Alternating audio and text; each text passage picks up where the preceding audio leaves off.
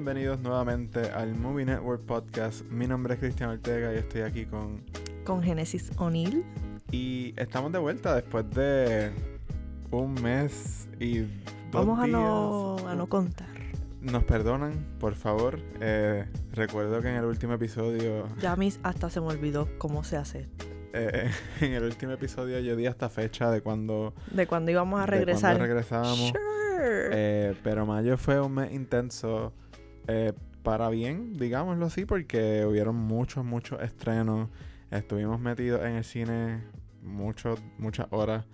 Eh, hicimos, creo que es la primera, eh, no, no le dicen premiere, ¿cuál es el término correcto? Creo que es pre-opening screening. Una función especial. Hicimos, hicimos la primera función especial post pandemia eh, con A Quiet Place Part 2. Así que fue un mes intenso. Eh, no, no, no pudimos hacer el podcast, nos perdonan. Pero But vamos, we're back. we're back. Vamos a retomar, vamos a hablar un poquito de todas las películas que salieron en mayo que se nos quedaron. eh, y de lo que ha estado pasando. A ponernos al día. Exacto, lo que estaba pasando en el mundo del cine. So, Genesis, cuéntame, este, vamos a empezar con las noticias. Eh, son, no son muchas, son cortitas, pero vamos a empezar con lo que está pasando por ahí lately. Pues la primera noticia que les tenemos es que Cruella va a haber una segunda parte. Eso cuentan. Bueno, dicen que están en early development y que al parecer el director y el productor de esta película van a regresar. Aparentemente. No hay nada oficial oficial todavía. Es interesante porque una de las noticias que salió, creo, creo que fue a mediados de mayo por ahí, es que ah, se me fue Glenn Close. Este, Que estaba interesada en Este, volver a interpretar, yeah. el- interpretar. a reinterpretar, basically, a Cruella. Este, no creo que tenga nada que ver con esto. Presumo que van a seguir eh, pues, utilizando. Que de hecho, después de eso y después que anunciaron que, que la segunda este, película de Cruella pues está en early development y todo eso, también mencionaron, yo no sé si fue en una entrevista, ahora mismo no, no recuerdo, pero que le hicieron una pregunta a Emma Stone y a Emma Thompson si querían como que hacer una secuela que también pudieran incluir a Glenn Close. Eso precisamente te iba a mencionar. No he visto Cruella todavía. eh, quiero verla. Eh, pero me parecería interesante si en la segunda pudieran poner que es como que ya Cruella mayor. Porque yo sé que. Con flashbacks Como que un flashback, exacto. Porque yo sé que pues, obviamente Cruella es la historia de ella cuando es joven. So quizás se podría ver a Glenn Close y no sé, qué sé yo, le pasa algo que entonces le acuerda a cuando ella era joven y es la película. Eso estaría interesante. Nos pueden llamar Disney y yo, si quieren eh, hacer yes, eh, Dana Fox y Tony McNamara, si son, si van a ser guionistas de la segunda también, aquí tenemos para la idea. Queremos hacerle un pitch. eh, nos llaman, nos consiguen en San Juan. Eh, San Juan, Puerto en San Rico. Juan, iba a decir la dirección, pero por si acaso, no. eh, so, eso, eso está pasando con Cruella. Eh, más adelante vamos a discutir, o, o Genesis va a hablar un poquito más de Cruella, yo no la he visto todavía. Eh, pero sí, esa es una de las noticias que ha salido por ahí. Sé que hay otra cosa de A Quiet Place pasando entre las noticias. O cuéntame. Bueno, la gente estaba diciendo que iba a salir una tercera película de A Quiet Place, pero resulta que no es una tercera, es un spin-off. Tú sabes un poquito más de eso que yo. Ok, pues te cu- les cuento. Eh, sí, am, fue medio confusing cuando empezaron a salir los es que reportes. sí, porque en esos primeros reportes salía que iba a ser la tercera de A Quiet Place, pero entonces después como que arreglaron eso Creo que y- Paramount se alertó y dijo, wow, wow, wow, wow, Sí, no- en ningún momento no, nosotros no es una dijimos- tercera parte todavía, porque yo siento que va, que va, va a haber una tercera parte eventualmente. Es- lo dejamos para más adelante, que es una de las películas, sí, pero... Exacto, exacto, exacto. Pero anyways, eh, va a ser un spin-off. eh, la fecha hasta el momento es marzo 31 de 2023. Eh, de nuevo, Eso falta un montón. Falta un montón y esto es con asterisco. Esta semana no vamos a hablar de retrasos, milagrosamente, ahora que lo pienso. No he visto ninguno por ahí lately. Milagrosamente. Creo que la cosa ya se está normalizando, pero igual, pues, marzo 31 de 2023. No tanto así como retrasos, pero sí cambios de que están estrenando en plataformas de streaming, Ah, maybe. bueno, puede ser. Pero no creo que así algo bien grande que haya pasado. Pero marzo 2023 falta un montón. Eh, muchas cosas pueden pasar. Y pueden pasar hasta antes, porque pueden hacer, aquí hablando, tú sabes, pueden hacer la tercera película y que salga antes de esa. De nuevo, Paramount también nos puede llamar para Sí, ideas. nosotros aquí tirando ideas hoy. Eh, se me, me, me desconcentraste, espérate. Ok, ya. Paramount puso fecha para un spin-off que va a ser dirigido y escrito por Jeff Nichols, que eh, no sé si has visto alguna película de él. Él ha dirigido Mod y también escribe. En Mod, Take ¿Esa es la de Shelter. Netflix? Eh, no, estaba en Netflix. Por eso me, me lo dijiste y me confundí. Estuvo en Netflix mucho tiempo, pero no, esa no era de Netflix. Esa salió en 2012, que era cuando Netflix todavía estaba empezando, más o menos. Eh, él dirigió Mod eh, Take Shelter, que es con Michael Shannon. Y Midnight Special, también fue él. Ah, y Loving, que está aquí a nuestro lado ahora mismo. Eh, también fue Jeff Nichols. Eh, yo, yo sé que yo Midnight visto- Special no fue la que salió Adam Driver. es correcto. Ah, pues sí la sale. Sí, eh, yo sé que yo he visto, yo- esas tres las he visto. Loving no la vi, nunca, eh, siempre me quedé con ganas de verla. Este, pero sé que me gustó, me gustaron bastante eh, las, las tres que vi de él. Así que me, me intriga que tiene Jeff Nichols, pues, que traer a, a esta franquicia. Eh, aunque mencioné que él va a estar escribiendo la película, es una, eh, o sea, la, la- la- la historia es basada en una idea que tuvo John Krasinski Krasinski. en algún momento. Eh, hace como una semana o algo así publicamos en nuestra en nuestro Facebook un- una pequeña entrevista o un comentario que, que hizo Emily Blunt en una entrevista, no me acuerdo si fue con Collider, diciendo que John Krasinski pues, tenía varias ideas. Para una tercera, para una pero no esa de... y aparentemente pues también tiene ideas para otras cosas para, porque sí. yo me imagino que él tiene que tener muchas otras cosas por ahí porque yo siento que a, Qui- a, a- a Quiet Place como franquicia se le puede sacar mucho obviamente un, eh, un universo que no se ha explorado todavía Hay tanto, muchas cosas que están como que... que todavía no se han- no se han- no tiene respuesta so nada. Con Jeff Nichols al mando yo le daría un chance. Eh, porque si fuera si fuera otra cosa si fuera un director no sé sin experiencia o algo aunque Krasinski basically no tenía experiencia con la primera pero pensaría que ya es Paramount tratando de sacarle chavo a la franquicia.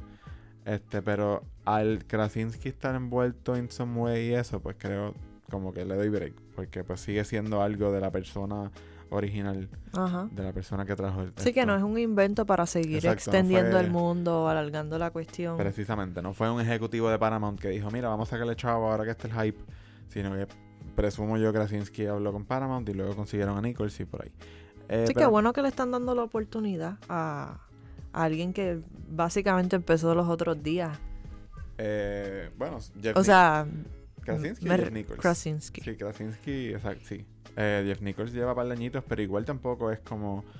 I mean, creo que las películas que mencioné pues se han hecho... O sea, se han hecho grandes entre comillas, como que...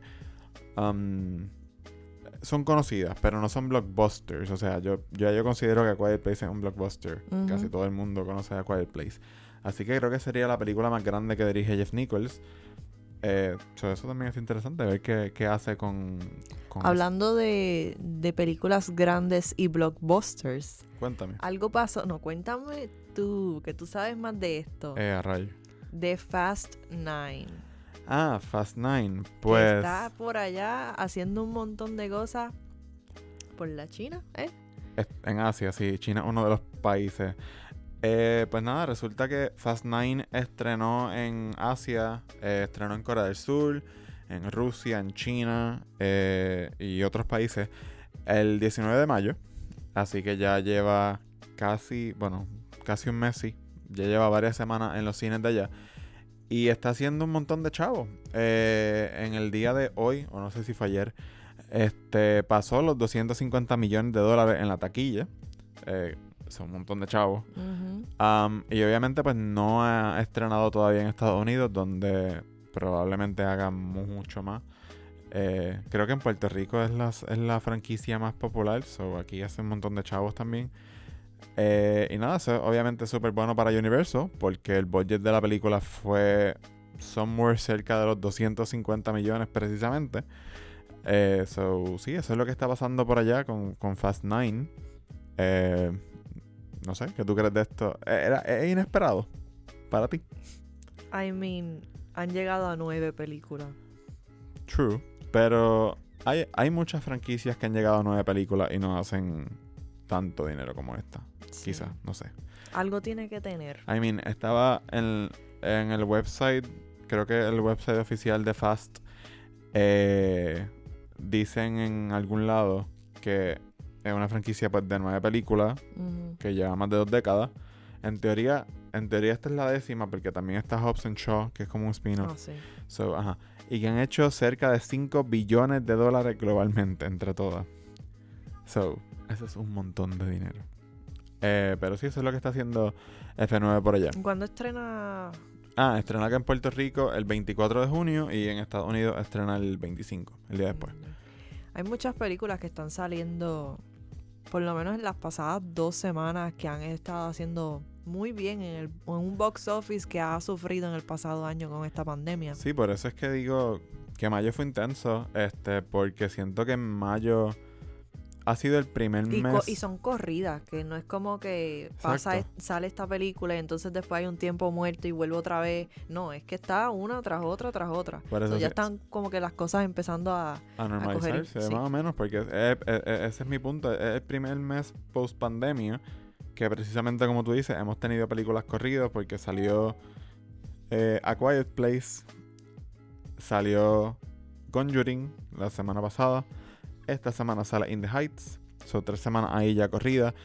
Antes de A Quiet Place, si no me equivoco, bueno, y, y junto a Quiet Place salió Cruella. Antes de esas, eh, de eso, si no me equivoco, salió Those Who Wish Me Dead. O no sé si, si hubo una semana entre medio, no recuerdo. Pero sí, yo creo que la última película grande que había pasado era Mortal Kombat y después fue, hubieron, hubo como una semana. Y antes de Mortal Kombat fue Godzilla, que hubo como un mes de Sí. diferencia entre Mortal Kombat y Godzilla. Así que sí, eh, estamos entrando a Blockbuster Season y definitivamente creo que los estudios están determinados en que las personas vuelvan al cine. y las la películas pandemia. que vienen por ahí para este verano. Sí, por eso hay muchas películas buenas que vienen este verano. Algunas como Black Widow que llevan desde el 2020 siendo retrasadas, so por fin verán la luz del día. Sí. Bueno, pues llegamos a las películas. A las películas que nos perdimos porque estábamos en un bien Bueno, no nos perdimos, nos Bueno, perdimos nos per- discutirlas. exacto, en el podcast. Sí. La primera. Literalmente, en el último episodio dijimos, sí, la semana que viene, o 12, o Sí, el- la semana el- que viene vamos a hablar de estas dos películas sí, y, eh, y, pues pasó esas- la vida. Esa semana voló y llegamos aquí. Estamos en junio. Pero Wrath of Man, cuéntame, porque tú fuiste el que, el que escribió esas reseñas, de hecho, de las dos, de Wrath of Man y Those Who Wish Me Dead. Pero vamos a empezar con Wrath of Man. Y creo que A Quiet Place también. Eh, así que Sí. mayo no nos dividimos. Anyways, bueno, pues Wrath of Man, tengo que ser honesto, ya van casi dos meses desde que la vimos. Mm. Este, so, me perdonan si no tengo los detalles muy frescos. Yo creo que los- las primeras películas de las que vamos a estar discutiendo, pues estamos tratando de... Porque solamente la vimos esa única vez. Yo no he vuelto a ver esas películas otra Wrath vez. ni... No, no, yo... Eso es tratar de, sacarle el polvo a, A la a memoria. las Digo, memorias. no, no, no nos tomen a mal. eh, está, está buena, está súper entretenida. Eh, nada, Wrath of Man es pues la película más reciente de Guy Ritchie y es la primera colaboración con Jason Statham desde 2005. Debimos buscar cómo se dice Statham correctamente. No sé por qué, pero yo siento que puede ser que nosotros en algún momento de este podcast hicimos eso. Dijimos que... Dijimos que teníamos que buscar si así se yo, yo pronunciaba. creo que fue en el último episodio, sí, y no lo hicimos. Nos No. perdonen. Anyways, So, Jason algo. Jason Sta- Y- Statham. Guy Ritchie, eh, pues colaboran por primera vez desde, 2000 desde 2005. eh, en esta película, Jason interpreta a un personaje que se llama, se conoce como H, H, H. literalmente. Eh, perdón. Y nada, H entra a, la- a una compañía de camiones blindados luego de que lo asaltan eh, yo creo que llevaban ya varios, varias, varias veces que asaltaban esa compañía y la compañía decide contratar a alguien básicamente para proteger su dinero. Pero lo más que me gustó de esta I mean, película... alguien más, porque ya tenían un montón de Bueno, exacto, pero como que alguien que tenía eh, que, que, que tenía un súper buen récord y una experiencia Ajá. bien amplia protegiendo y qué sé yo. Eh, lo que me gustó de esta película bastante es que, ok, cuando nosotros la vimos, nosotros no sabíamos nada about it, ni No. habíamos visto trailers ni nada. So, a mí por lo menos me sorprendió. Y qué bueno que no lo vimos, porque hay un spoiler en el trailer. Básicamente el trailer completo es es un spoiler. Que eso iba, porque a, a mí lo que me sorprendió está en el trailer, que es que la película empieza, parece ser una cosa, parece ser como que esta película lineal de acción de este tipo, el malo te mata a todo el mundo y el héroe del día, a ser como una historia de venganza eh, mucho más, pues diría yo interesante que... que y que te enseña todas las perspectivas, porque no solamente es de la persona que está en busca de venganza, sino también es de las personas que provocaron el incidente. Ajá. Podríamos decirlo así, sí. Eh, pues precisamente si, si no, si no es vieron- un poquito de back and forth. Sí, está, el- está construido. timeline. Está construido bien interesante el guion. Eso fue algo que me gustó. Eh, pero, precisamente, pues eso es lo que vemos en el trailer. Lo vi después de ver la película y digo, wow, qué bueno, como tú dices, que no lo vimos. Porque si no, pues ya hubiera sabido casi todo. Eh, pero nada, está está súper divertida. Si te gustan las películas de acción, si te gustan las películas de Guy Ritchie, esto es como un return to form para Guy Ritchie, que después, que, o sea, últimamente estaba dirigiendo películas, no quiero decir grande porque le ha hecho muchas películas grandes. Él dirigió Sherlock Holmes 1 y 2, The Man from Uncle, eh, pero estaba, hizo King Arthur y Aladdin. Entonces el año pasado eh, hizo, bueno, el año, sí, a principios de 2020. A principios de 2020. Estrenó The Gentleman, que también era ahí como con que... Matthew. Matthew McConaughey, sí. Este, a- esa estaba ya como que volviendo a las raíces de Guy Ritchie, pero con esta siento que vuelve más. Eh, he leído por ahí, yo no he visto mucho de él. Yo quiero ver más. Eh, básicamente he visto las de Sherlock Holmes y de Man from Uncle. Pero he leído por ahí que Breath of Man es la más violenta o la más cruda de él. Eh, so, eso también lo, la- la hace diferente. Pero nada, si eres fan de la acción y de Jason, Sí, yo creo que esta película les va a gustar. yes, eh, chequenla. Bueno, Those Who Wish Me Dead. El regreso de Angelina Jolie al género de acción después de tantos años. No sé cuál fue la última película que ella hizo de acción. De acción. Uf, déjame buscarla por aquí real quick porque sé que ella, de hecho, estaba hasta casi, no retirada, pero estaba, estaba un poquito quitada de la actuación porque ella en esta última década, si no recuerdo, si mal no recuerdo, perdón, lo, lo, lo único que había hecho era Maleficent. Déjame double check that. Casi. O sea, en esta última década hizo dos cosas, tres cosas de Kung Panda, que es la voz, obviamente. Hizo By the Sea, que, que si no me equivoco la dirigió también. Sí, eh, junto a Brad Pitt. Este. Otra de Maleficent. Entonces aquí veo que. Aparentemente eh, también participó en The One and Only Ivan. Eso te iba a decir. El año pasado hizo esa y. Y Come, Come Away, pero de nuevo, de acción. Creo que lo último que hizo fue. Salt. O The, The, The The Tourist. Tourist. No me acuerdo si The Tourist era full acción. Mm. Eh, pero sí, igual, si fue The Tourist, eso fue en 2010, así que lleva 11 años desde que no hacía un papel así. Eh, pero el papel que hace con Who Wish Me Dead a mí me acuerda más a las películas, no sé, lo que, las que yo veía mucho cuando pequeño eran las de Lara Croft. Ya. Este, so ese, ese fue el papel, ese, ese, perdón, ese fue el personaje o ese tipo de rol. eh, El que me acuerda lo que ella hizo en dos, lo que hace en Those Who Wish Me Dead, que es como este superhéroe casi invencible, que literalmente le cae un rayo encima. y Sí. she still makes it. Este, nada, Those Who Wish Me Dead es la nueva. Le pasan un montón de cosas, no, no, solamente un lo, rayo. Lo del rayo fue nada más un ejemplo, pero literalmente ya, ella no, she's unkillable. Ajá. Eh, Those Who Wish Me Dead es lo nuevo de Taylor Sheridan. No sé si tú habías visto algo de Taylor Sheridan anteriormente. Bueno, No acuerdo. solamente tiene otra opción. Porque solamente ha dirigido otra película más que se llama Wind River. Este, pero Taylor Sheridan escribió el guion de Sicario, Sicario, la sí. primera. Yo creo que por eso es lo más que se le reconoce. Eh, también él actúa, él, ac- él hizo un personaje en Sons of Anarchy. Eh, pero sí, él, él lo que hace, por lo menos hasta el momento, son neo-westerns. Y esto es lo mismo. Me gusta de él que ha mantenido en las dos películas que ha hecho como que este motif de los elementos de la naturaleza como, como la fuerza mayor. Porque en Wind River me acuerdo que jugaba con las tormentas de nieve. Y aquí pues obviamente está Ok. jugando con los incendios forestales. Que a fin de cuentas pues Que termina son su ser- propio personaje. Sí, por eso. A fin de cuentas, lo, la, la naturaleza termina siendo el villano, entre comillas, mayor. Sí. Porque, De ambos. como que de ambos. De ambos personajes. Ah, definitivo.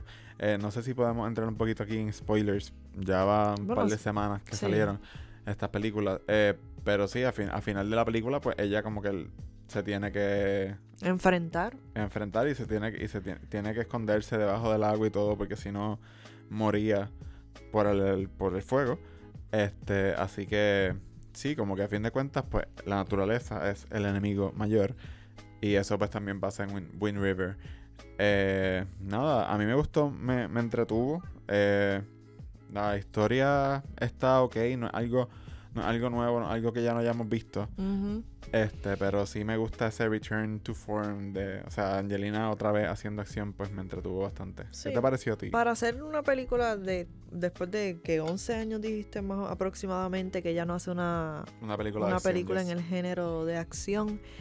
It's a good comeback. Todavía ya tiene. O sea, y creo que la próxima película es Eternals, ¿verdad? Ujú. So Que- it's, it's a good comeback. No sé No si... es mm, tan brutal como las películas que ella, ella ha hecho antes, como Lara Croft y Salt y todas esas cosas. Pero se deja ver, te entretiene y ella, ¿cómo te digo? Este, like slips back in. Sí, es como... Es, Es, como, que si, si, como si nunca como se si hubiera ido del Si género. esos 11 años no hubieran pasado. Sí. Eh, también hay, quiero mencionar que en el elenco está John Brent, Brento. Siempre se me hace bien difícil decir ese Aquí apellido. no sabemos decir nombre. Sorry, no. Ese, ese sé que es Brento, pero es que es bien difícil. Anyways, lo, cono- lo conocen Lo que como... sí tengo que decir aquí, Ajá. y perdona que te interrumpa, es que no entiendo el personaje de Tyler Perry. Ujú. Nunca Él- entendiste. Él era, entre comillas, un tipo de villano, como que ese, esa historia que si lo hubieran quitado, él solamente salió en esa escena. Sí, eh, eso fue como, como que que- un celebrity cameo. Creo que Tyler Perry es como eh, alguien del gobierno que es el villano, entre comillas.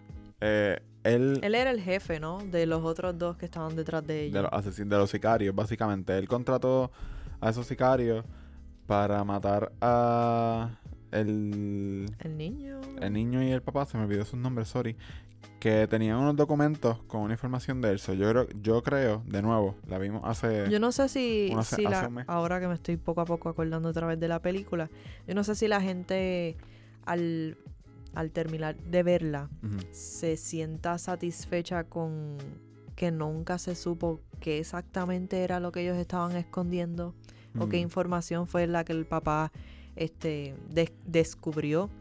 So, todo eso realmente esta película es de estos dos personajes, ¿no? Que han pasado y han superado ciertos traumas en su vida en este momento en particular que se encuentran. Es como que la conexión de ellos So, a si través estás del trauma. buscando como que qué fue lo que descubrió o quién está detrás de eso, un poquito más de, ese- de la organización o whatnot, esta no es, no te va a entregar esa información. Sí, es más o menos como Pulp Fiction in that sense, que en Pulp Fiction están detrás de la maleta toda la película, pero nunca sabemos. Es- it's been casi 30 años. Este, ¿qué iba a decir? Eh, ah, Ay, que, que- Quentin Tarantino que no también sabemos. no Sí. va. Que está diciendo que Once Upon a Time in Hollywood él va a ser su última película o que falta una más y ya se retira. lleva diciendo eso desde que tengo memoria casi, así Sí. que le creo cuando diga que this is it. Exacto. Pero, ajá, no, iba a decir, i- iba a usar a, a Pulp Fiction de ejemplo, que pues están detrás de la maleta toda la película y nunca sabes qué hay en la maleta. Pues similar a esto, eso, eso no es lo importante. Aquí es una película sobre personajes y cómo estos personajes conectan a través del trauma. Y cómo ambos ayudan a, a- a, so- a sobrevivir y a sí. sobrepasar, exacto. Este, porque eh, nada, cada cual tiene traumas por diferentes razones.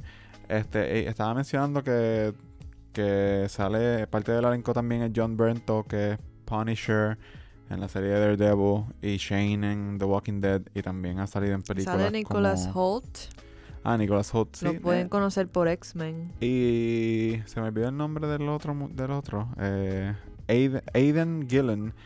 Él es Littlefinger en Game of Thrones. Él es el otro eh, sicario. Pero para mí, Brento, como que me gustó mucho su actuación también. A mí me gusta mucho él como actor. No, no es que haga, no, no hace muy- algo muy diferente a otras cosas que ha hecho, pero si te gusta, pues John Brento eh, también hace un buen papel aquí. Eh, nada, Those Wish Me Dead todavía está en HBO Max. Tiene ya. Sí, yo creo que se va este mes, ¿verdad? Se va este mes, se va el 14, si no me equivoco, de este mes. Así que les quedan pocos días. Si no lo han visto, chequenla. Este, it's a good movie. Nada más y nada menos. Como que no es algo súper memorable. Y si ni- les gusta Angelina Jolie, pues esto es una buena película. Exacto. Este y Taylor Sheridan igual. Nada, next. On to the next one. Es... Estamos, estamos como en dos por en los voices de WhatsApp. Estamos corriendo aquí. Sí, estamos ya Hay en muchas, 1X. muchas películas. full. Eh, pues la otra película es Cruella, que no has visto Ah, todavía. Esa te la dejo La- toda a ti. ¿Te interesa verla? Sí, ¿Llegaste a ver las otras películas 101 Dálmata, en 102? algún momento de mi vida, pero recientemente no. No la he vuelto a ver. Yo tuve la oportunidad de ver las películas antes de ver esta. De recordarlas, porque hace años que no las veo. Exacto. Este, me, me fue bien al hacer eso porque noté ciertas cosas que maybe si no las repasaba se me iban a pasar por la cabeza y uf, no, no iba a darme cuenta. Este, nada, Cruella, eh, protagonizada por Emma Stone, también sale Emma Thompson. Eh, la película dura dos horas y algo. Es bastante larguita, es, me Dos horas y 14. Dos horas y 14. Me atrevería a decir que el único problema con esta película fue su, fue su duración. Yo creo que yo te lo había mencionado. De hecho, yo creo que tú leíste un poco de mi reseña, ¿verdad? Yo leí tu reseña completa.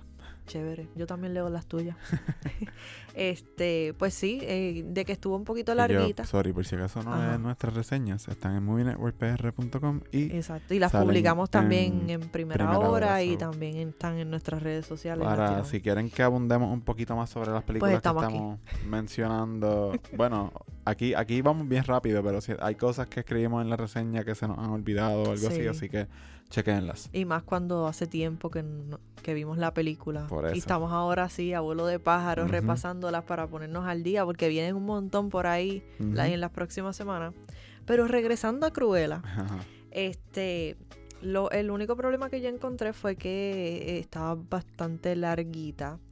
Pero yo sí hice el, el- como que el side note de que las actuaciones son tan buenas y tan interesantes esos personajes que no me afecta tanto el- el- la duración. Este, sí, hay escenas. El, el problema es que como hay un back and forth entre estos dos, entre estas potencias de moda, que es este Cruella, o, o como quien dice, Estela antes de convertirse en Cruella de Vil, este, y entonces el personaje de Emma Thompson, que es la de la baronesa. Baron- el Baroness, Baronesa. yes. Von Hellman. Exacto, wow. Se me había olvidado el apellido, Lo estoy, pero lo estoy viendo aquí, no es que Von no es que me acuerdo, lo estoy buscando. Y qué casualidad también. Bueno, qué casualidad no. Si te fijas en los apellidos también tienen algo que ver en común. Que a los que no han visto la película, eso es un medio spoiler. Devil y Hellman. Cuando No has visto la película, pero ya vas a entender. creo, creo que voy por ahí, sí. Este, nada, overall, el diseño de vestuario está espectacular. Y lo hizo eh, Jenny Beaven, sí, así es que se menciona el apellido. Este, que es la que hizo la vestimenta de Mad Max. Que se ganó el Y, Oscar por... y otras películas más. Sí, ella lleva, ella lleva un montón de Tiene tiempo en muchas nominaciones en los Oscars. Yes. Pero yo creo que solamente ha ganado dos. He visto Entre que ellas Mad Max. he visto que el vestuario, el, el diseño de vestuario es algo de lo que ha, que, que ha dado de qué hablar con esta película. Sí. Y también por actuaciones. Una de las razones es porque también esos, esos vestuarios son un personaje en sí, porque como ellas dos son este, diseñadoras de moda, pues entonces ellas se tienen este battle con la ropa y entonces pues ella tuvo que buscar la manera de cómo expresar eso a través de las re- respectivas este, líneas de, de cada una de ellas, de, de Estela slash Cruella y de la baronesa. Este, la música está súper cool. Hay un montón de, de canciones que uno reconoce. Este. ¿Y qué más? ¿Qué más les puedo contar de, de Cruella? Va a haber una segunda por, el- por a reason, maybe. Eh, porque no sabemos si es oficial oficial que hay una segunda. Es- Está en early development. Yo siento que está hecho bastante bien.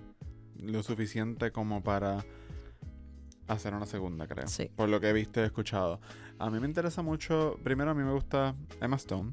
Eh, Thompson sien- siento que o sea, es una súper buena actriz también. Y Yo la llegué a comparar con Miranda de. No, yo no. Muchas personas Muchas han sí. dicho eh, que este personaje es tan icónico como el de Miranda de The Devil Wears Prada, que fue Meryl Streep la que protagonizó ese personaje.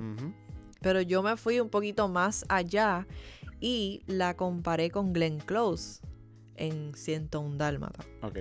Cosa que cuando empecé a ver la película, rápido me vino como que este personaje se parece mucho a, a esa en particular, a, a Glenn Close, cuando interpretó a, Cru- a Cruella. Este, y entonces cuando empezó a pasar el tiempo en la película, pues ¿Entiendes por qué? entendí por qué mi mente hizo esa asociación. So, ya, ya verás por qué te estoy diciendo esto. Sí, estaba, le iba a ver el viernes o algo así y estaba vendido. Yo no todo. estoy tan lejos, o sea, mi mente no se fue ahí tirando embuste. ¿o no? Eh, me interesa, pues decía por Emma, por, por las Emas. eh, Las Emmas, pero sí. también Craig. Este es otro apellido más, Jesus. Craig. Gillespie. Oh, I'm sorry. Ah, sí, ¿cómo el director, llame? que fue el director de I, De Tonya. I, Tonya, exacto. Y yo también vi hace tiempo Lars and the Real Girl. eh, una película independiente media, media extraña, pero estaba bien buena.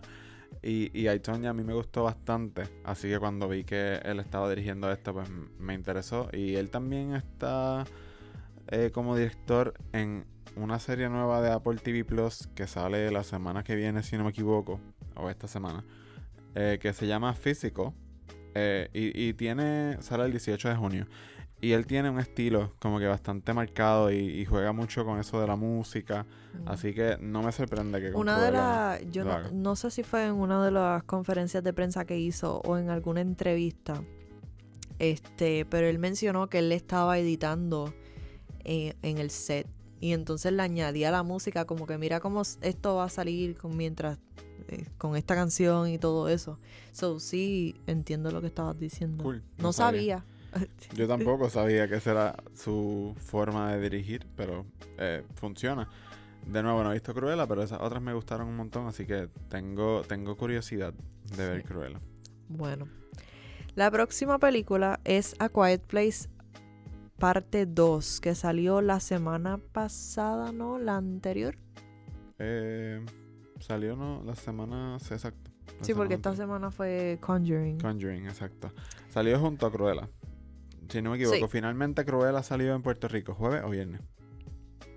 Creo que salió Yo jueves. creo que tuvo un preestreno el jueves y entonces estrenó full el viernes, pero A Quiet Place se estrenó el jueves. Exacto.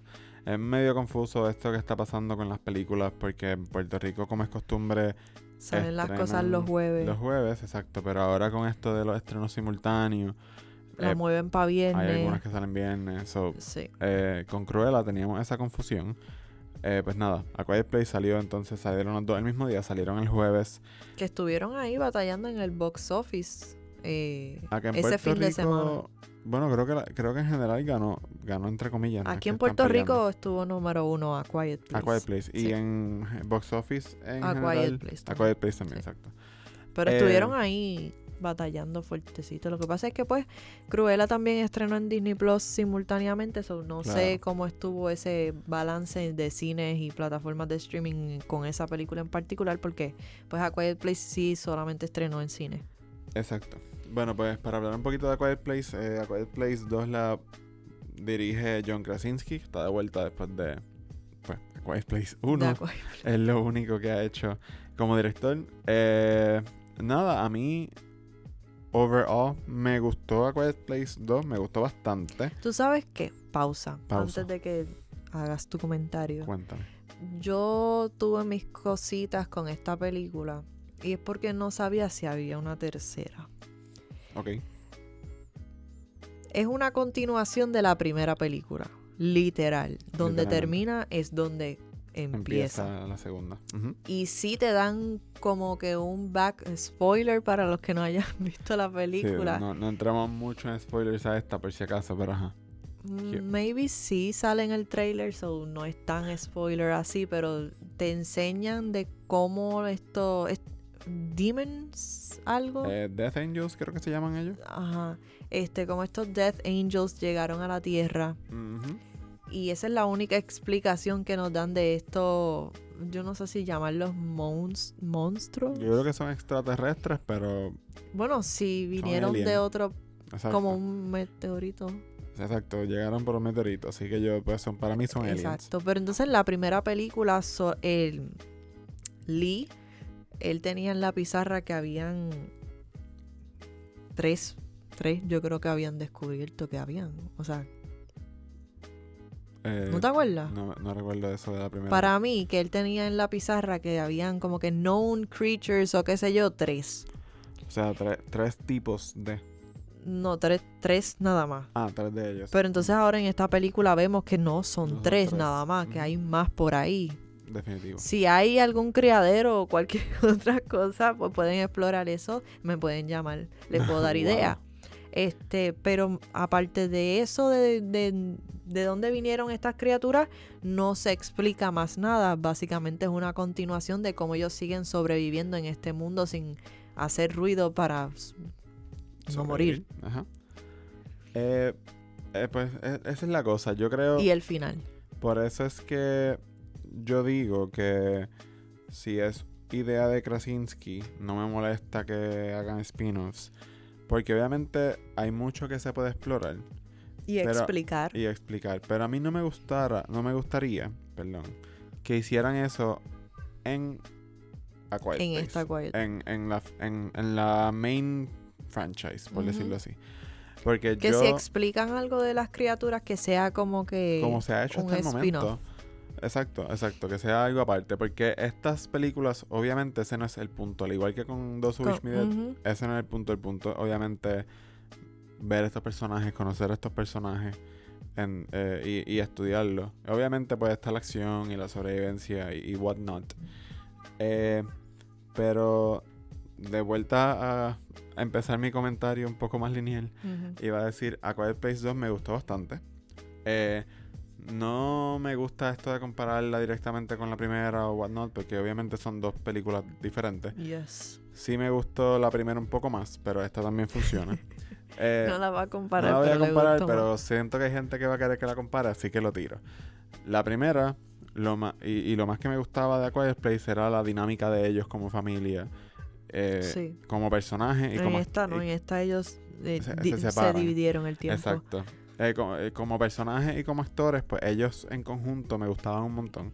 Eh, pero pues obviamente Yo no me esperaba que se iban a dividir el tiempo en pantalla. Como que Emily con, con el muchachito este, se me olvidó el nombre y entonces se me olvidaron los nombres de todos aparentemente. Ok, so como de, de, la- de las actrices, de los actores o de Sí, los sé el, personajes. sé el nombre de los actores, o sea, Mi- De los Millicent por un lado y Exacto. Emily por otro, pero los personajes no me acuerdo Re- nada Reagan, aparte de él. Reagan es Millicent o Reagan. Y Emily se llama Evelyn. Evelyn, Así sí. que, eh, sí, por eso. En, en esta pues no está esa dinámica de ellos juntos como familia, pero eh, me gusta. A mí, Millicent obviamente fue de los de como que los breakthroughs, do- lo más, de lo más que hablaron en la primera cuando salió era de Millicent Sí. como actriz. Y eso no se detiene en esta porque ella Pre- también. precisamente, esa es la cosa. Eso, eso es de lo, de lo, de, de mis highlights de esta es eso. Obviamente tenemos más de Millicent como acti- actriz, porque como acabas de mencionar, se separan. Eh, Emily Blunt casi no sale. Este, este es el show de Millicent, más Sí. que nada, y de Killian Murphy. Que fue otra cosa que mencioné en la reseña. Killian es de estos actores que hace muchas cosas, pero no ha hecho tanto, por decirlo así, porque ha hecho muchos papeles pequeños, excepto en, a ver, 28 Days Later, que creo que es de las primeras películas grandes de él. Y en Peaky Blinders, creo que él es el, el principal, pero no he visto Peaky Blinders. Yo no he visto Peaky Blinders, pero sí recuerdo haberlo visto en algo de Batman. Ah, sí, él sale, él sale en la trilogía, eh, no sé si en las tres. Sé que sale en Dark Knight y Dark Knight Rises, pero es un cambio. So, eh, y, y y- con Nolan él hace eso, muchos cambios. Creo que salió, si sale en Dunkirk también. eh, y no sé, no, fíjate, en Tenet no salió. Pero creo que esto es el primer, uno de los primeros lead roles que tiene Killian en el cine in a while. Y pues, al igual que Millicent, Killian es un súper buen actor. Este, y pues me gusta esta, eh, esa dinámica que ellos dos tienen. Este, de una nena que todavía cree en la humanidad y tiene fe en la humanidad y whatnot. Versus él, a pues, pesar que, de vivir básicamente en un mundo posapocalíptico. Sí, de perder a su padre en su cara y muchas otras cosas que le han Mm. pasado a ella. Y Killian, el personaje de él, pues perdió a su esposa recientemente en el tiempo de la película. Y pues básicamente perdió la fe en la humanidad. Eh, y en todo. Eh, so, esa dinámica y esa, ese choque entre ellos está bien interesante. Choque hasta en cuestión de que él no sabe el lenguaje de señas y tiene que aprender a comunicarse con ella. Esa dinámica estuvo estuvo súper interesante. Pa- esa, esa parte de esta película me recuerda a Those Who Wish Me Dead. Sí, ¿en qué, en what sense? Y yo, wow, vamos a conectar las películas aquí. Pues que está este, este personaje adulto con este niño. Los dos tienen algún tipo de conexión en cuestión de su historia. La diferencia, yo diría, quizás es que aquí el- la niña es, es más adulta a veces que el adulto. En some ways. Sí. Eh, nada, me gustó un montón. Me, me pareció, como dije en la reseña, yo con cuestiones casi poéticas o whatever. eh, esta película en su marketing, siento que hay muchas películas que lo están haciendo, pero en esta quizás le están dando más duro a eso y ha funcionado más. De que quieren que sea la película con la que vuelvas al cine. Y A Quiet Place creo es que una película que definitivamente tienes que ir a ver debería verla en el cine. es la- la mejor. es la mejor forma. La primera para mí fue, yo creo que eso fue de las cosas que más, que más le gustó a la audiencia y a todo el mundo de la primera, era esa experiencia de tú tener que estar calla- Si tú hablas en el cine, te escucha todo el mundo, Sí. vas a molestar en la sala, o tú tienes que estar callado y eso le añade la atención de la película. Eh, nosotros tuvimos el chance de verla en CXC con Dolby Atmos. El diseño de sonido de la película, de la primera y de la segunda, sigue estando excelente. Este, so, obviamente, pues ellos quieren que las personas vuelvan al cine este, con esta película. Y esta película es una película sobre congregarse, como que ellos están buscando personas para sobrevivir todos juntos y, y, y pues, ajá, sobrevivir. Eso me parece ese poético de que obviamente de que usen esto, esta película para que la gente se Regrese. en el cine post pandemia. Eso me, me gustó un montón. Eh, sé que no fue la intención porque obviamente esta película estaba pautada para estrenar el año pasado. Sí. Pero, al igual que con In the Heights, que hablaremos en algún momento la semana que viene de ella, siento que por cosas de la vida se vuelve más relevante.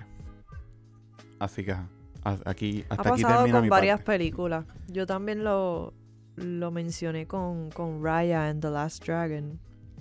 Yo no he visto Raya, pero. Ya está disponible en Disney Plus. Ah, exacto, sí. Así que la puedes ver. Salió la semana pasada, si no me equivoco. Pero Raya fue una de esas películas que hicieron desde la casa. Que la producción fue desde la casa y los actores tenían que hacer todo el voice acting desde sus casas. Así que imagínate todo ese proyecto que tendrán que. que, que pasaron por eso. Eh, de conseguir como que ese espacio para poder ellos grabarse y todo eso. El director Eh, yo, yo los entrevisté, de hecho. Y eso está en, en movienetworkpr.com, esa entrevista con el director y la productora de, de Ryan the Last Dragon. Ellos estaban trabajando con esa película desde, las, desde los iPads y en las computadoras y todo. Wow. Así que ya cuando la veas, pues me dirás qué, qué pensaste de ella. Pero overall, la historia y el mensaje que lleva no pudo haber llegado en un momento mejor. wow. Así que Interesante. Y nos queda una más. la película que estrenó la semana pasada, que es la tercera película de The Conjuring, Yes. que este fin de semana me tiré el sendo, bueno, no es, no es sendo maratón, pero un maratoncito pequeño porque no había visto las de Conjuring anteriormente. Y vi las primeras dos antes de ver esta. Cuéntame tú primero qué te pareció de Conjuring como franquicia overall y después me das tus impresiones de esta, ya que la viste más reciente que yo, porque yo la vi again, hace casi un mes. Yo no soy de estar de, de, este género. Por eso es que estoy ahora poniéndome al día. Porque es que no me gustan las películas que son muy predecibles. Que tú puedes hacer como que eso se va a mover y se mueven. Por eso es que yo como que no, no seguía mucho esta, este tipo de películas y todo eso. Que de hecho yo te mencioné dos o tres que sí he visto, como Annabelle es una de ellas, dentro de este mismo mundo, ¿no? Este, y yo creo que también te dije Insidious. Y hay Oculus fue otra de las películas que vi. So, yo no, no tengo mucho conocimiento en este mundo todavía. Estoy poco a poco poniéndome al día. Pero me gustaron las películas de Conjuring. Este, me gustó la primera. La segunda estaba brutal por The Nun. Ok. The Nun. O sea, Sí, estaba brutal, coma. y The Nun también. Ok. So, overall estaba So- chévere. so ¿Te gustó más la segunda que la primera? No, pero sí fue un step up de la primera. ¿En qué sentido? Como para hacer una secuela, no es como que una decepción. Tú sabes que para, para hacer... Hay secuelas que tú dices como que, ay, esto, pues, Ujú. como que cómo superar la primera. Pues esta sí, sí fue una buena continuación. Este... A mí, la, la más que me sigue gustando es la primera. Sigo yendo al cine. Bueno, esta tercera la, la fui a ver, obviamente, por la reseña y qué sé yo, pero como quiera, no sé si hubiera ido al cine a verla, pero como quiera la iba a ver. Eh, so, sigo viendo las de Conjuring por, por Patrick Wilson y Vera. Sí. Eh, como te dije ahorita fuera Yo- de micrófono, ellos nacieron para ser los Warren. Yo acabo de llegar a este mundo. Yo sabía que ellos este, estaban en este mundo de Conjuring y yo sabía a quiénes interpretaban porque pues vi a Annabelle. So, para aquel entonces, ¿cuándo fue que salió Annabelle? ¿2014 por ahí? Te digo rápido, eso fue como en Este- 2016, pero no sé. So, sabía Ah, de ese 2014, mundo y esas personas y todo eso y, y esos actores. eh, pero ahora que entré al mundo y empecé a ver las películas, pues sí estoy de acuerdo con lo que dices, que ellos son la franquicia. O sea, ellos son The Conjuring.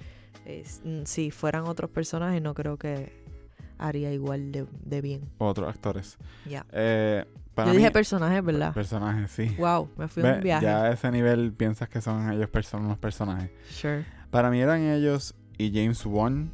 Lamentablemente James Wan se fue de la... Bueno, se fue de, de director.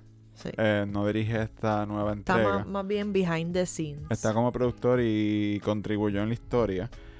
Este, eso es lo de las cosas que más me gustaron de Conjuring porque sigue siendo a veces un poco predecible o, o a veces utilizan jump scares Yeah. y etcétera. Eh, lo sentí ¿Hay más en la segunda y la tercera. Hay algunos jump scares que, como te digo, predecibles, whatnot. Ujú. Pero sí hay algunos que cuando yo estaba viendo las películas, como que aplaudí, como que, ah, cool. Eso no Qué te lo esperaba. Ajá. Eh, a mí me gustó mucho me- me- la dirección de One eh, y me hizo falta en la tercera, ya, ya entrando un poco en la opinión de la nueva. Eh, es diferente. es, es diferente. Es diferente a las primeras dos en cuestión de la historia. Obviamente la dirección no está James Wan, so no es lo mismo. Este, en cuestión de los personajes como tal, ellos no En las primeras dos es más bien como que estas posesiones. Es un haunted house film. Exacto, que ocurren en este lugar. Este. Todavía eso está un poco aquí. eh, Al so- principio de la película. Sí, pero el hecho Hay, de que... eh, hay un poquito como que de. de. ah, ¿Cómo te digo? De la primera y la segunda eh, al principio de Al esta. principio, sí. Pero ya después de ahí se va completamente otra cosa. Hay también par de, par de referencias a The Exorcist que me gustaron. No solamente el font, que siempre usan el mismo font y el mismo color, pero habían varios shots al principio. Y no sé si te acordabas de esto, pero en las primeras dos el sacerdote como que mm, había que pasar por un proceso de para poder hacer el exorcismo, y exorcismo. todo eso y nunca llegaba y en esta sí está. Por fin Pero llegó. no se no hizo mucho tampoco. No, no creo que ayudó.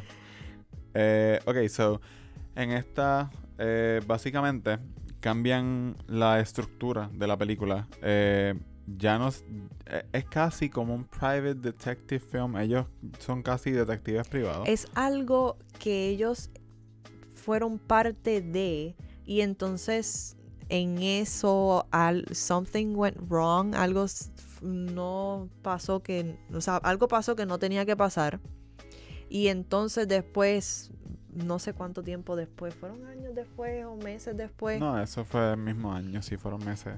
Que entonces pues los efectos de esa, estamos tratando aquí de hablar sin darle Estamos spoilers, tratando de no dar spoilers, ¿verdad? Sí. este, pues entonces Aunque como no sé que... si es mucho spoilers porque creo que en el trailer sí sale, yo eso sí lo vi. Así que, y igual el principio del film, entonces- básicamente el demonio posee a otra persona, esa persona mata a alguien y como se llama en la película, literalmente los Warren tienen que probar que el diablo o el demonio fue el- lo que hizo hacer ese asesinato a la persona. Sí. So, ellos son testigos. Que en las primeras dos no pasó así. Es más bien de algo está ocurriendo, entonces los llaman a ellos para venir a tratar de ayudar a estas a esta familia. Ujú. Este. So sí, es diferente. Pero it's, it's still good. O sea, está buena la Sí, no, película. no, se yo deja no- ver. Yo no estoy diciendo que sea diferente en a bad way, como te estaba diciendo Ajá. fuera de micrófono. No, y yo también te, te había mencionado que mm, es no es lo mismo que hemos visto en las otras dos películas que tienen más cosas en común y, y en cuestión de la historia y todo Ujú. y de la estructura. Este, pero como te dije, los Warren ha- ha- han lo más probable hecho un montón de cosas y hay un montón de historias que contar. So que hagan algo diferente no debe sorprender en ese aspecto porque pues han pasado por un montón de cosas. No todo tiene que ser que ellos van a una casa a hacer el exorcismo, ¿no? Exacto. Eh, yo he visto varias reacciones de, de personas en mi Facebook que no les gustó mucho. No sé si es precisamente por ese cambio o por qué. Eh, yo, de nuevo, no digo, no lo digo de mala manera que sea algo diferente. Al revés, lo aplaudo. Porque si ellos quieren hacer nueve películas de The Conjuring, creo que It Would Get Old que fueran las nueve un Haunted House film. Sí. Así que yo puedo appreciate que ellos estén tratando de cambiar la fórmula. No sé si lo hicieron de la mejor manera, o sea, no sé si fueron problemas de guion o de dirección. Ha- ha- habían partes de la película que el pace y lo que estaba pasando no era tan interesante. Este. Y al igual que con A Quiet Place, aquí se separan a veces los Warren. Eso es lo que yo estaba pensando ahora mismo. Este, so, creo que eso, la dinámica de ellos dos funciona súper bien cuando están juntos y cuando están separados, pues esos momentos a veces no son tan buenos. Aparte de lo que me estabas mencionando de que esta no es la mejor villana. Ah, sí, para mí esta es la villana más weak de toda la franquicia, Ya. by far. Eh, como que eh, para mí el tercer acto fue bastante decepcionante.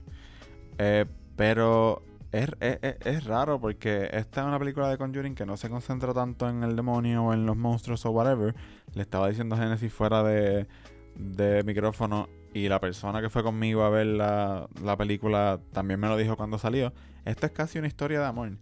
No solo eh, entre los Warren, es una historia de amor y, y básicamente exploran la relación de los Warren de formas que en las otras películas no la habían explorado sino también entre eh, Arn creo que se llama. Arn y, la, y la la- hermana de la- del muchacho que fue el... Y de- Debbie, creo que es su nombre. Arn y Debbie. Arn es el, el muchacho que tienen que defender los Warren. So, básicamente está, exploran est- eh, pues, esos temas de la relación entre, entre esas personas. eh, y algo que no se había hecho en, lo- en The Conjuring anteriormente. Especialmente entre los Warren. eh, porque pasa algo al principio que vemos a un Ed Warren más debilitado. Un poco... Que en las otras películas pues lo vemos como que esta persona bien Sí, él siempre ha sido y el- el fuerte. y-. Ya, Esta vez lo vemos un poco más humano, voy a decirlo así. Eh, que eso también me gustó, ese riesgo, por decirlo así, del guion. Pero sí, está ok. De nuevo, tienen la opción de verla en HBO Max si no quieren ir al cine o whatever. Eh, si, si tuviera, vamos a poner un caso hipo- hipotético. Si la- los que nos están escuchando tuvieran que elegir solamente una de las películas que mencionamos para ir a ver al cine, ¿cuál sería? ¿Cuál le dirías que fuera a ver? Te diré un curveball aquí. A Quiet Place. A Quiet Place, yo también digo A Quiet Place. A Quiet Place está hecha para verse en el cine, Yes. definitivamente. Conjuring fue una buena experiencia, pero eh, sí. A diferencia en, en esta, tú sí la viste en el cine, yo la vi en mi casa. ujú, En el cine. Las vi las tres en mi casa. Exacto. So, no sé cómo fue en el cine. I mean, it's, it- eh, no cambia, yo creo, la experiencia. Obviamente, siempre la pantalla grande y que no. Siempre va a ser algo especial, pero A Quiet Place es otra cosa, completamente diferente verla en el cine, verla en tu casa donde puedes sacar el teléfono, donde puedes hablar con alguien, Aparte es que no hay opción de ver a Quiet Place en ninguna otra parte. Exacto. Pero creo, bueno, Paramount Plus todavía no llega a Puerto Rico, porque sé que va a estar en Paramount Plus en algún momento, que quizás haya alguien que quiera esperar, pero no, no, véanla en el cine. Eh, igual, pues, de nuevo, Quiet Place, eh, ¿cuánto dura? Dura casi dos horas. Dos horas si está aburrido. Y definitivamente si eres fan de Conjuring y de los Warren, o sea, de Patrick Wilson y Vera Farmiga, pues get onto it, porque de nuevo, ellos siguen, ellos son geniales. So, terminamos con las películas, wow, eh, qué maratón. Un mes de películas atrasadas. Por lo menos ya para los próximos podcasts, pues no vamos a estar a vuelo de pájaro, vamos a ir un poquito más suavecito y no de hablando de, no hablar, no, hoy no puedo hablar, este, hablar solamente de una o dos, depende de lo que tengamos esa semana. Este, Los planes son para la semana que viene. no, no, no, no, vamos a no decirle los No voy a planes. decir los planes por si acaso pasa otro mes y no. no prometemos, trata- vamos a tratar de que eso no pase de nuevo. Exacto, pero fueron por ciertas X o Y circunstancias que solamente nosotros sabemos. este, pero sí, con tantos estrenos y todo y todo eso, screenings y conferencias de prensa y cosas empezando otra vez a la entre comillas normalidad, pues estamos tratando de ajustarnos otra vez con, con el Que se siente súper bien volver a la, a la normalidad. No, no, no, me estoy quejando. Eh, hacía, pues, mucho tiempo, un año, que yo no veía tantas películas tan yo corridas. tampoco. Eh, Y sí, me ha tocado semanas así Sí, de una película por día. Ajá, eso te iba a comentar. Me acuerdo que me dijiste una semana que viste una película todos los días. Ya. It feels good to be back. Y eso es poco a poco empezando, no sé lo que es normal. Sí, ¿Cuántas películas a la semana sería momento, eso? No sabemos cuándo hagamos otro, otra función especial, pero estén pendientes a Movie Network para participar en eso si les interesa. Eh, fue súper cool la experiencia de tener gente de nuevo en el cine. En el cine ya. Eh, fue, es la primera y hasta el momento la única película que he visto post pandemia, si se le puede llamar así, con personas en el cine. Así que creo que va a seguir pasando. Soy pendiente a Movie Network para eso. Bueno, pues antes de irnos, vamos a hablar de algo que va a estrenar hoy. Ajá, right. Se me Hoy Se me miércoles. había olvidado Hoy miércoles eh, 9 de de junio. junio. Esta confusión de repente. Yo buscando en mi mente. Yo, qué hoy, estrena lunes, hoy? ¿qué estrena, cre- qué estrena un Uy, lunes? lo que pasa es que estamos grabando hoy lunes. Pero para ustedes es hoy miércoles. Exacto. Este, hoy estrena Loki, el primer episodio de Loki en la plataforma de Disney Plus. Nosotros tuvimos la oportunidad de ver el primer episodio. En el caso mío, yo llegué a ver el segundo Yo vi 10, 10 minutos del segundo y me estaba gustando un montón y de repente tuve que dejarlo a mitad, pero sí, bueno. porque tenía- teníamos otra cosa. Este, pero nada, ¿qué te pareció el primer episodio de Loki? La tercera serie de Marvel en Disney Plus. Es correcto, la tercera. Después de WandaVision y WandaVision The Falcon, y and, Falcon the and the Winter Winter Soldier. Soldier. Yo sigo pensando que ellos sacaron esta serie en el orden incorrecto. Porque WandaVision a mí me gustó un montón. Y siento que hay mucha gente también. So, Que, ¿tú, ¿Tú crees que WandaVision tenía que haber salido como que al final, antes de que empezaran otra vez las películas? eh, la- presumo que las, saca, las pusieron en el orden que las pusieron por algo. Obvio. Obviamente. Pero, pero dejando afuera que sea por algo, sí, yo diría que. I mean, no hemos visto Loki. No sabemos para dónde va Loki. Ya. Loki empezó muy bien. Pero, pero sí, WandaVision es algo difícil Yo to creo que para muchos este episodio no va a ser como que el hook necesario para ellos como que querer seguir viendo más. Tienen que ¿Tú esperar. crees? Yo, bueno, hay, Por lo menos hay- en el caso mío, a mí, yo la vi y me gustó. No tuve problemas con él. Eh, estuvo graciosa y Tom brutal. O sea, Loki es Eso Loki. iba a decir. Yo, yo, yo, I agree contigo en ciertos puntos, eh, pero Loki y Tom Hiddleston, Sí. yo creo que la gente... Yo creo que si les gusta este personaje y si querían ver un poquito más creo que de todo el mundo quiere él ver. y de la historia de por qué Por eso Loki lleva 10 años, porque la gente quiere... Para mí es el mejor villano de Sí, por eso- el MCU. no se dejen llevar por este episodio nada más. Esperen un poquito más. Hasta el segundo, maybe. Todavía tengo curiosidad de por qué sigues diciendo eso. Y no solamente Genesis, lo he visto en varias reacciones eh, que salieron. lo- el Cuando domingo. tú comparas, el primer episodio es completamente diferente al segundo episodio. Mm. Pero si a ti te gusta el personaje, te gusta este actor, te, te interesa saber qué rayos pasó cuando él se llevó el Tesseract, pues todo eso, eh, no- sin importar si el primero es diferente al segundo, sea, te va a gustar, punto. A Yo no sé si yo dije eso en oraciones completas, estoy ya en un viaje. Necesitamos café, eh, de nuevo. Otra vez pidiendo café en el podcast. Am, a mí me gustó el primer episodio. eh, lo que pasa es que el primer episodio, no, no nos tomen a mal, es un setup, porque algo que no Así que habíamos no explorado esperen, no esperen acción y, y tú sabes, mucha... con, con WandaVision. Obviamente WandaVision fue algo súper diferente, pero WandaVision el primer episodio no tiene que setear nada porque al revés, como que WandaVision quería mantener el misterio, así que te tiran en el mundo y tú estás como que, ¿qué es esto? Y ya. Falcon and Winter Soldier era algo un poco más normal y quizás tenían que hacer un setup. A mí, Falcon and the Winter, Winter Soldier nunca me enganchó al 100%, so there's that. Mm, No, a mí los primeros episodios quizás como que, ah, esto está interesante, pero después mientras se fue desarrollando y salieron los demás episodios como que no es mi favorito. Eh, sí, no mí- es mi serie de Marvel de, en Disney Plus favorita. Exacto. Eh, pero este, pues sí tiene que setear no un mundo, pero una agencia. Entra explicando. Eh, exacto. Tiene, te, te- Esta es la que hay. te ab- abre el libro y te tiene que decir, ok, estamos aquí, esto fue lo que pasó, aquí Exacto. está Esto fue lo que hizo Loki. Ahora llegó aquí. Exacto. Y es lo básicamente que al vamos a final hacer, del episodio, te- exacto, al final del episodio te dice, esto pasó, para acá vamos. Y creo que en ese momento que llegan al para acá vamos es cuando se acaba. Y entonces ya el segundo pues entonces es como que, ok, puede ser que así sea el resto ya de la está temporada. on the road. Eh, No lo he visto ese, segundo, pero mm, como dije, si te gusta Tom Hiddleston, si te gusta Loki y también Owen Wilson, también está súper bueno. Eh, siento que va a ser un dúo bastante memorable en el MCU.